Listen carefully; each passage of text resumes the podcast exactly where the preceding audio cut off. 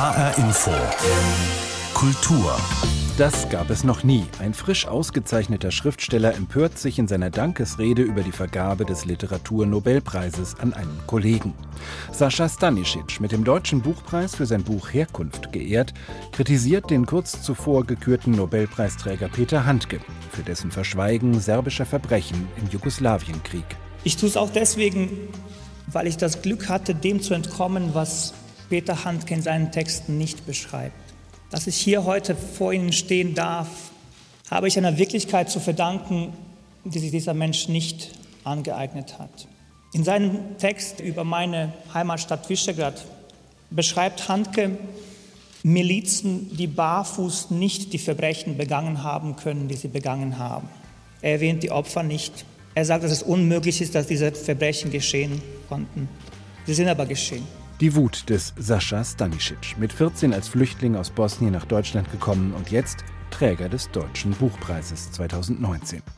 Das war am Vorabend der 71. Frankfurter Buchmesse. Jetzt ist sie im vollen Gange und nicht zuletzt das Gastland Norwegen macht Schlagzeilen mit vielen prominenten Autoren und noch mehr Neuentdeckungen. Mehr dazu in dieser Sendung. Die Kultur in HR Info mit Christoph Schäffer. Der Traum in uns. Das Motto des Gastlandauftritts von Norwegen bei der Buchmesse klingt nicht nur poetisch, es stammt tatsächlich aus einem Gedicht. Den Titel Land der Dichter und Denker, so meint mein Kollege Hendrik Heinze, könnten die Norweger den Deutschen auf jeden Fall streitig machen. Denn gedichtet und gedacht, geschrieben und gelesen wird in dem nordeuropäischen Land ausdauernd gern und viel. Absolutely. Absolut, sagt Margit Walsel, Chefin der norwegischen Literaturvermarktung Norla, die den Gastlandauftritt organisiert. An Literatur gibt es bei uns großes Interesse, die Zeitungen sind voll davon. Wir Norweger mögen unsere Schriftsteller wirklich gern. Norwegen ist kaum kleiner als Deutschland, hat aber deutlich weniger Einwohner. Mit gut fünf Millionen nicht einmal so viele wie Hessen, das Bundesland der Frankfurter Buchmesse. Gemessen daran hat Norwegen eine beachtliche Literaturlandschaft, lebendig, ideenreich und mit großem Zusammenhalt, fast wie in einer Familie.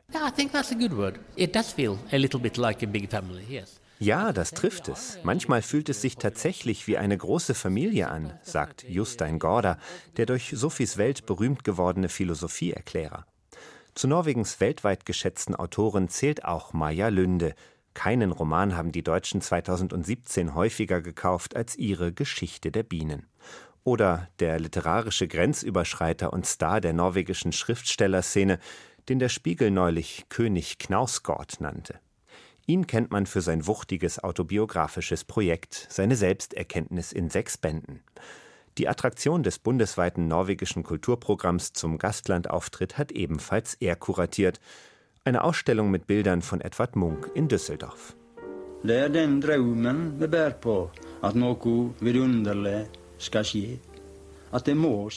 Das ist der Traum, den wir tragen, sagt in dieser alten Aufnahme der Dichter Olaf H. Hauge.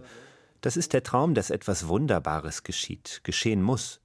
Seine gut 50 Jahre alten Verse gelten vielen als das bedeutendste norwegische Gedicht überhaupt. Eine Zeile daraus ist nun das Motto des norwegischen Auftritts in Frankfurt Der Traum in uns.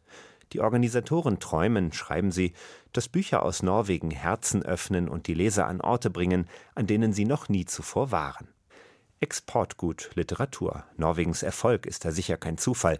Das Land ist infolge seiner Ölvorkommen eines der reichsten der Welt und nach UN-Angaben sogar das am höchsten entwickelte. Mit dem reichlich vorhandenen Geld fördert Norwegen auch seine Schriftsteller und Verlage, seine Übersetzer und Händler. Allein in diesem und im vergangenen Jahr wurden mehr als 250 norwegische Bücher ins Deutsche übersetzt. Hendrik Heinze über den Ehrengast dieser Frankfurter Buchmesse. Drei Nobelpreise für Literatur gingen bisher nach Norwegen, das, wie gesagt, weniger Einwohner hat als Hessen. Und viele prominente Autoren aus Norwegen sind mit großen Bestsellerstapeln auch in unseren Buchhandlungen vertreten. Von Jostein Gorder bis Karl-Ove Knausgott, von Maja Lunde bis Jo Nesbø. Muss man da für das Lese- und Literaturland Norwegen überhaupt noch Werbung machen? Das habe ich Haldur Gudmundsson gefragt. Er ist bei der Agentur Norla Projektleiter für den Gastlandauftritt Norwegens. Es gibt natürlich, wie Sie sagen, ein paar Namen, äh, norwegische Autoren, die sind in Deutschland bekannt und schon länger bekannt. Also man denke an Knausgård.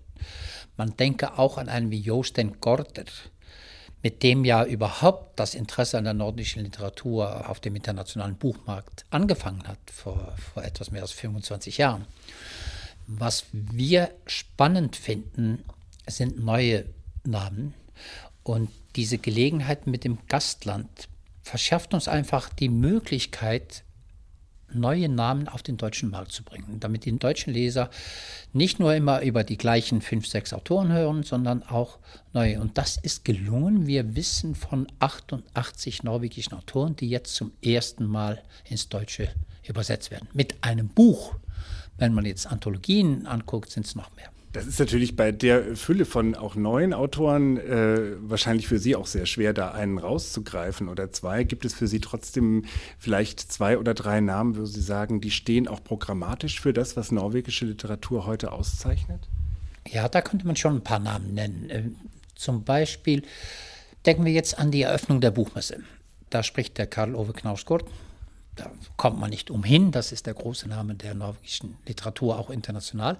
Aber da spricht auch die junge Autorin Erika Fatland, die in Deutschland mit zwei Büchern schon präsent ist, Sowjetistan, über die Länder aus der alten Sowjetunion, die inzwischen selbstständig sind und alle mit Istan was heißen. Und dann ein Buch, das ist ganz faszinierend, der Reisebericht auch über die Grenze, das heißt die Grenze Russlands von Norwegen bis Nordkorea. Denn zwischen diesen zwei Ländern liegt nur ein Land und das ist Russland. Also Erika würde ich schon nennen. Es gibt eine junge Autorin, die dann über moderne Familienbeziehungen schreibt, jetzt ihr erstes Buch auf Deutsch hat, Helga Flatland. Und dann will ich eigentlich auch gerne erwähnen, dass zehn samische Autoren zu Buchmesse kommen. Und von den Sami gibt es bisher sehr wenig auf Deutsch, aber es erscheint eine wunderbare Anthologie von einer Übersetzergruppe in Bielefeld gemacht, die samische Lyrik von ihren Anfängen bis zum samischen Rap präsentiert. Und die sind dann auch nicht auf Norwegisch geschrieben, sondern in Sprachen der Sami. Gibt es da überhaupt schon, Sie haben gesagt, da ist eine spezielle Gruppe, die sich damit beschäftigt, viele, die das auch in andere Sprachen übertragen? Nein, das ist nämlich auch relativ neu. Es gibt nur sehr wenige, die das beherrschen. Ähm, es sind im Grunde genommen auch drei Sprachen, die samischen Sprachen, was das noch komplizierter macht. Und sie sind überhaupt nicht mit dem Norwegischen verwandt. Die Übersetzergruppe, die das macht, die sind eher aufs Ungarische und Finnische spezialisiert, denn damit ist die samische Sprache fern verwandt. Aber es freut uns halt, dass man solche Sachen auch mit nach Frankfurt bringen kann, die sonst auf dem herkömmlichen Buchmarkt keine besondere Chance haben, aber auf die, so wie ich das erlebe, deutsche Leser auch sehr neugierig sind. Bei vielen norwegischen Autoren ist man sich in Deutschland, glaube ich, nicht so ganz klar, ob die nicht vielleicht auch Schweden oder Dänen oder so sein könnten. Ist das so eine Ignoranz gegenüber Skandinavien, alles in einen Topf zu schmeißen? Oder gibt es tatsächlich was Verbindendes zwischen den nordischen Ländern? Äh, Sie selbst stammen ja aus Island. Welchen Blick haben Sie auf die norwegische Literatur? Ist die sozusagen durch was Spezielles gekennzeichnet oder ist das Teil eines großen skandinavischen Erzählraums? Ich finde es sehr verständlich, dass die deutschen Leser das ab und zu verwechseln. Dass sie nicht immer ganz sicher sind, ob Strindberg jetzt ein Schwede oder ein Norweger war oder, oder Ibsen vielleicht schwedisch und so weiter. Es ist, man sollte es nicht vergessen, teilweise der gleiche Sprachraum. Das heißt, die skandinavischen Sprachen, jetzt spreche ich von Skandinavien ohne Island, haben eine verwandte Sprache. Wenn man zum Beispiel ins 19. Jahrhundert zurückgeht, da war die Schriftsprache der Autoren wie Ibsen und später auch Hamsun war im Grunde genommen Dänisch. Und das ist sehr verständlich, dass die Leute das ein bisschen durcheinander bringt. Äh, was aber vielleicht jetzt die norwegische Literatur in den letzten Jahrzehnten besonders gekennzeichnet hat, ist eine sehr starke, finde ich, literarische, erzählerische Qualität. Das heißt, es gibt auch dieses erzählerische Sachbuch, das die Norweger sehr schön äh, gestalten, wie Erika nannte ich gerade vorher, von, auf Deutsch ist auch ein Autor wie Morten Ströksnes erschienen. Diese erzählerische Qualität, finde ich, ist bei den Norwegern sehr stark ausgeprägt. Und man muss auch bedenken, dass das Land nicht so unglaublich groß, aber unglaublich lang ist. wenn man von Oslo aus fliegt zu den Sami oben in der Finnmark, dann ist das genauso ein weiter Flug wie von Oslo nach Rom. Und das gibt natürlich die Möglichkeit, sehr unterschiedliche Autoren, Gedanken, Themen anzusprechen. Sie haben den äh, Autor, der jetzt ja weltweit, aber auch in Deutschland stark Furore macht, Karl-Ove Knausgott, schon angesprochen, der ja äh, in vielen Bänden äh, sein eigenes Leben erzählt und zwar mit einer Detailgetreue, dass man äh, offenbar über Seiten verfolgt, wie er sich eine Tasse Tee zubereitet und ähnliches. Ist das ein Trend speziell auch der norwegischen Literatur, so die Grenzen zwischen Fiktion und Realität zu verwischen, auch sehr stark autobiografisch äh, zu arbeiten? Da ist sehr viel dran. Also Knausgård, muss man schon sagen, hat auch in Norwegen da einen Trend gestartet. Wirklichkeitsliteratur nennen die Norweger das selber. Und es gibt mehrere interessante Autoren, die auch nicht so wie er, aber die sich auch so mit der Wirklichkeit befassen. Vigdis Hjort ist eine Autorin, die da oft genannt wird. Das stimmt schon. Aber bei der Buchmesse, jetzt sollte man auch beachten, ist Knausgård ganz anders präsent. Denn in Düsseldorf macht seine Ausstellung zu Edward Munk auf. Also sie zeigt seinen Blick auf Munks Werke. Eine unglaublich schöne Ausstellung in der Kunstsammlung Nordrhein-Westfalen. Und aus diesem Anlass erscheint ein Buch von Knausgård über, nicht über ihn selber, sondern über Munk. So viel Leidenschaft auf so einer kleinen Fläche oder so ähnlich heißt es. Also was ganz anderes, wenn man an diesen Titel denkt, als sein eigenes Riesenprojekt, wo man doch unterwegs sich ab und zu fragt, muss ich das jetzt alles wissen? Und doch nicht aus dem erzählerischen Sog rauskommt. Ein Thema, was äh, ja eher ein düsterer Aspekt der europäischen, aber auch der speziell der norwegischen Gegenwart ist, ist der rechtsextreme Terror, von dem Norwegen 2011 erschüttert wurde mit dem Anschlag im Zentrum von Oslo und auf der Insel Utøya. Hat das einen Nachhall gefunden in der norwegischen Literatur? Wie setzen sich die Autoren mit dieser Erfahrung des rechten Terrors auseinander? Ja, das hat einen Nachhall gefunden, sowohl in der Gesellschaft, das ist ja deren 11. September, wenn man das so sagen kann, äh, hat es auch gefunden in, in der Kunst. Und es gibt auch Bücher dazu, wie zum Beispiel das große Buch von Osne Seierstad, das auch auf Deutsch übersetzt worden ist. Und einer von uns heißt. Schwer zu lesen, stark geschrieben, aber vielleicht die große Auseinandersetzung mit ihm, dem Terroristen. Ansonsten setzt man sich aber auch einfach um der Spannung willen mit Krimis, mit Kriminalität, mit Verbrechen auseinander. Ähm, da scheint Norwegen oder vielleicht auch wieder Skandinavien überhaupt äh, ein besonders reiches Land zu sein. Woher kommt das? Hat das zu tun mit den langen, dunklen Nächten, in denen man sich gerne literarisch ein bisschen gruselt? Oder woher kommt dieses spezielle Faible für spannende Kriminalliteratur? Da haben Sie vollkommen recht. Es gibt einen Trend, und da muss man schon sagen, der nordischen Krimiliteratur. So riesig sind die Unterschiede nicht unbedingt. Man sieht es immer vor sich. Es ist ein Polizist mit einer aufmüpfigen Tochter und der trinkt ein bisschen zu viel und, und es regnet sehr viel und es ist Themen, die es auch bei isländischen Autoren gibt. Äh, aber es ist großartig erzählt. Man fragt sich natürlich, also man findet hier die allerschönsten kleinen Dörfer in Schweden und das sollen dann für uns die schrecklichsten Schauplätze der schwersten Krimis sein. Aber ich denke, es geht darum, man sieht diese Gesellschaften oft als vorbildlich an und das sind sie auch teilweise, keine Frage. Aber gerade in dieser Ordnung die Zerstörung auch zu beschreiben und zu erleben, was kann diese Ordnung durcheinander bringen wirkt sehr faszinierend auf die Leser. Und da ist natürlich ein Autor, der auch zur Buchmesse kommt, Jo Nespe, ist natürlich für sehr viele deutsche Leser ein Begriff mit seinen Büchern. Vielleicht zum Schluss nochmal ein Blick auf das Motto äh, dieses Messe-Schwerpunkts oder des Gastlandauftritts von Norwegen, der Traum in uns. Das geht zurück auf ein Gedicht. Welchen Traum bringen die Norweger mit nach Frankfurt? Ja, es geht zurück auf ein äh, Gedicht von Olaf Hauge, das die Norweger eigentlich als ihr Lieblingsgedicht aus dem 20. Jahrhundert erkoren haben vom norwegischen Rundfunk. Unser Traum ist, dass wie im Gedicht geschrieben die Herzen sich öffnen und dass man die Leser hinbringen kann, wie es auch im der letzten Zeile des Gedichts heißt, in eine Bucht, um die sie nicht wussten. Und das ist ja das Schöne an der Literatur, dass sie uns Stellen, Orte, Möglichkeiten zeigt, um die wir nicht wussten. Haldor Gudmundsen war das, der Projektleiter für den norwegischen Gastlandauftritt bei der Frankfurter Buchmesse.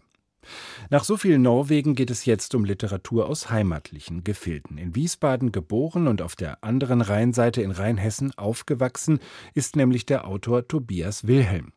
Der Anfang 30-Jährige lebt zwar inzwischen in Berlin, aber sein Debütroman Weißer Asphalt spielt in der Region seiner Herkunft. Frank Statzner hat das Buch für uns gelesen. HR Info. Der Büchercheck. Wer die Gegend rheinabwärts von Wiesbaden und Mainz kennt, wird sie schnell wiedererkennen in Tobias Wilhelms Roman. Zum Beispiel die Chemiefabrik von Budenheim, landschaftsprägend. Im Buch taucht sie immer wieder auf, wenn es darum geht, die Unwirtlichkeit des Lebens von vier Jugendlichen und ihrer Clique in ein Bild zu fassen. Das Gegenbild liefert die gegenüberliegende Rheinseite, der romantische Rheingau. Die brutale Härte einerseits und eine warme Emotionalität andererseits, das sind die beiden Pole für Wilhelms Geschichte. Worum es geht. Der Ich-Erzähler und seine drei Freunde sind Einwandererkinder. Vormittags gehen sie zur Schule, nachmittags verticken sie Drogen, träumen vom großen Geld, vom Sex und manchmal auch von der Liebe. Sie hängen rum, spielen mit dem Risiko und sie prügeln sich immer wieder, zum Beispiel mit den Jungs aus den Häusern der russischen Spätaussiedler. Dabei fließt Blut, nicht nur Knochen gehen kaputt. Einer von ihnen ist nach einer solchen Schlägerei geistig und körperlich behindert. Auch die Drogengeschäfte führen in die Gewalt und den Ich-Erzähler ins Gefängnis. Das ist eine Art Wendepunkt. Schon als er seinen behinderten Freund regelmäßig im Heim besucht, ihn im Rollstuhl ans Rheinufer an gemeinsame Erinnerungsorte fährt, wird deutlich, hinter der fast schon zwanghaften Gewalt und Kriminalität ist eine starke Emotionalität und Empathie verborgen, auch ein Verantwortungsgefühl. Das verstärkt sich durch die Knasterfahrung. Die Freundin des Ich-Erzählers hat ein Kind von ihm geboren. Er reflektiert seine Situation, schreibt Briefe darüber. Als er wieder freikommt, kann er die positiven Enden seines früheren Lebens packen. Er lebt ein Familienleben. Sein Freund, der mit dem gemeinsamen Drogengeld ein Lokal aufgebaut hat, bietet ihm dazu eine wirtschaftliche Grundlage. Wie es geschrieben ist. Wilhelm bekennt, dass seine Figuren und ihre Geschichte an eigene biografische Erfahrungen angelehnt sind. Er kennt, wovon er schreibt. Deswegen gelingt ihm seine Gratwanderung zwischen Gewalt und Liebe. Er findet den richtigen Ton dafür, direkt und unverblümt. Was passiert, steht für sich und muss nicht erläutert oder in tiefgreifenden Charakterstudien ausgewalzt werden. Handlung, Bilder und Dialoge transportieren Inhalt, Bedeutung und Stimmung. Dana lachte viel, als sie aus Frankfurt zurückkam. Ihre Prüfungen waren gut gelaufen. Jetzt war das Semester zu Ende. Trotzdem saßen wir in den folgenden Tagen oft zusammen am Esstisch im Wohnzimmer.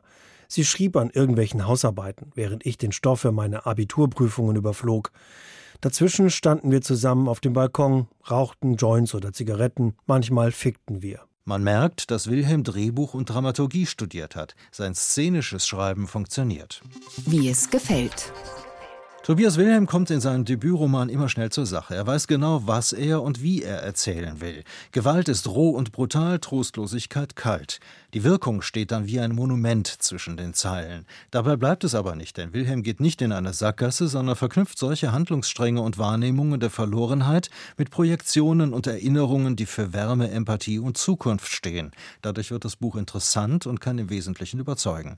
Ich finde ein gelungenes Debüt, auch für jugendliche Leser interessant und ich bin gespannt, wie es mit Tobias Wilhelm weitergeht. HR Info, der Büchercheck. Auch als Podcast zum Nachhören auf hrinforadio.de. Weißer Asphalt von Tobias Wilhelm ist im Hansa Verlag bei Hansa Blau erschienen und kostet 16 Euro. Frank Statzner hat das Buch vorgestellt. HR Info. Kulturtipp. Und der hat in dieser Woche natürlich auch mit der Buchmesse zu tun. Philipp Gutbrot, Direktor der Mathildenhöhe in Darmstadt, empfiehlt die Literaturgala der Frankfurter Buchmesse an diesem Samstag. Die Veranstaltung bringt mehrere Stars der Literaturszene zusammen, wie zum Beispiel Ken Follett oder Margaret Atwood, die zusammen mit Bernadine Evaristo den diesjährigen Booker Prize gewonnen hat. Mich interessieren an dem Abend besonders jene Personen, die wiederholt ihre Stimmen erheben, um uns für die vielen Herausforderungen unserer Zeit zu sensibilisieren und deren teils unbekannte historische Ursachen aufzudecken. So wird in der Gala die türkische Schriftstellerin Elif Shafak teilnehmen, die mit ihrem Buch Unerhörte Stimmen dieses Jahr für den Booker Prize nominiert war. Shafak schreibt schonungslos über die Auswirkungen von Nationalismus und Fundamentalismus auf Frauen- und Minderheitenrechte. An der Gala wird auch der US-Amerikaner Colson Whitehead teilnehmen, der 2017 für sein Buch The Underground Railroad mit dem Pulitzer Prize ausgezeichnet wurde. Die im Buch behandelten Themen wie Rassismus und Flucht, aber auch Befreiung und Emanzipation der weiblichen Hauptfigur werden am Abend sicherlich in den Gesprächen Thema sein. Ich freue mich auch sehr auf einen weiteren Teilnehmer der Gala, den Schlagzeuger, Sänger, Schauspieler, Schriftsteller und Verleger Bela B., am besten bekannt als Mitglied der Band Die Ärzte. Seit langer Zeit politisch und gesellschaftlich aktiv, wird er uns mit seinem einzigartigen Esprit die Texte des Abends näherbringen und uns die nötige Ermutigung liefern, die Herausforderungen unserer Zeit anzugehen. Der HR-Info Kulturtipp von Philipp Gutbrot, dem Direktor der Mathildenhöhe in Darmstadt. Er empfiehlt die Literaturgala der Frankfurter Buchmesse an diesem Samstag. Auch viele Museen in Frankfurt begleiten die Buchmesse mit Ausstellungen zum Thema Norwegen, zum Beispiel das Deutsche Architekturmuseum mit seiner Schau Hunting High and Low und das Museum Angewandte Kunst mit einem ganzen House of Norway. In der Schirn sind die monumentalen Wandteppiche der schwedisch-norwegischen Künstlerin Hanna Riggen zu sehen. Und wenn sie schon da sind, gibt es ebenfalls in der Schirn auch eine zweite Monumentalkünstlerin zu bestaunen die Pionierin des abstrakten Expressionismus Lee Krasner, die viel zu lange im Schatten ihres berühmten Ehemanns Jackson Pollock stand. Antonia Troschke nimmt uns mit. Riesig. Das ist wohl die erste Assoziation, wenn man vor dem Gemälde The Eye is the First Circle steht. Geschätzt sind das drei bis vier Meter. Es entstammt dem Zyklus Night Journeys, also Nachtreisen. Lee Krasner litt unter chronischen Schlafstörungen. Die Bilder dieser Serie sind alle nachts entstanden. Sie sind kraftvoll, stark, gewaltig, als wäre die Farbe direkt auf die Leinwand eingedonnert. Aber trotzdem wirkt die Pinselführung nicht unkontrolliert oder willkürlich. Die Bilder der Night Journey gehören zu Krasners expressivsten Werken und sie sind allein schon wegen der enormen Größe überwältigend. Eine Herausforderung, Bilder dieser Maße überhaupt erst in die Schirn zu bekommen, erklärt Kuratorin Ilka Förmann. Was sehr aufregend für uns war, war ähm, die Tatsache, dass einige von diesen Bildern nicht in unseren Aufzug passen, sondern mit einem Kran durchs Fenster in die Ausstellung gekommen sind. Das war sehr aufregend und hat auch hier direkt neben der Schirn für sehr viel Aufsehen und Schaulustige gesorgt. Und wie der Kran sollen nun die Kunstwerke die Schaulustigen anlocken. Immerhin ist es die erste Retrospektive Lee Krasner seit mehr als 50 Jahren in Europa und die erste überhaupt in Deutschland. Aber warum jetzt, 2019? Ilka Förmann erklärt, dass der abstrakte Expressionismus, also die Kunstrichtung der 1940er bis 60er Jahre in Nordamerika, noch immer männerdominiert ist. Die Frauen in dieser Generation sind generell lange Zeit übersehen worden. Das war eben auch in den USA so. Und ja, es scheint jetzt ein bisschen wieder die Zeit gekommen für Figuren wie Lee Krasner. Also es ist natürlich gerade die, die Präsentation von Frauen wird momentan immer wichtiger und größeres Thema. Und sie ist tatsächlich, wir sagen das ja immer, eine Pionierin des abstrakten Expressionismus. Sie gehört zu den ersten, die abstrakt arbeiten in ihrer Generation. Lee Krasner soll endlich als Künstlerin wahrgenommen werden und nicht länger als nur die Frau von Jackson Pollock. Lee Krasner wurde als Lina Krasner geboren. 1908 im New Yorker Stadtteil Brooklyn. Ihre Eltern waren im selben Jahr vor der Judenverfolgung aus der Ukraine geflohen. Sie studierte an der Women's Art School der Cooper Union und später an der National Academy of Design Art. Sie galt als aufsässig, streitlustig. Sie forderte immer wieder aufs Neue hinaus sich selbst übrigens auch, ständig auf der Suche nach Veränderung. Im Gegensatz zu anderen Künstlern entwickelte sie nie einen sogenannten Signature Style, also ein künstlerisches Alleinstellungsmerkmal. Auch deswegen ist die Ausstellung in der Schirn so vielfältig, von Selbstporträts über Aktdarstellungen mit Kohle, geometrischen Werkgruppen oder großflächigen Collagen. Alles passt irgendwie zusammen und steht trotzdem für sich. Anhand ihrer Biografie lassen sich künstlerische Umbrüche immer wieder erkennen oder sogar erklären. Den Künstler von seinem Werk trennen? Nein, meint Lee Krasner. 1978 in einem Interview. I think all painting is biographical. I think you can read any artist if you take the trouble to. Jede Kunst sei biografisch. Man müsse sich nur die Mühe machen, auch danach zu suchen. Lee Krasner in der Schirn. Antonia Troschke über eine der ganz großen Ausstellungen in diesem Herbst. Und das war die Kultur in HR Info. Die Sendung als Podcast gibt es bei hrinforadio.de und in der ARD Audiothek. Mein Name ist Christoph Schäffer.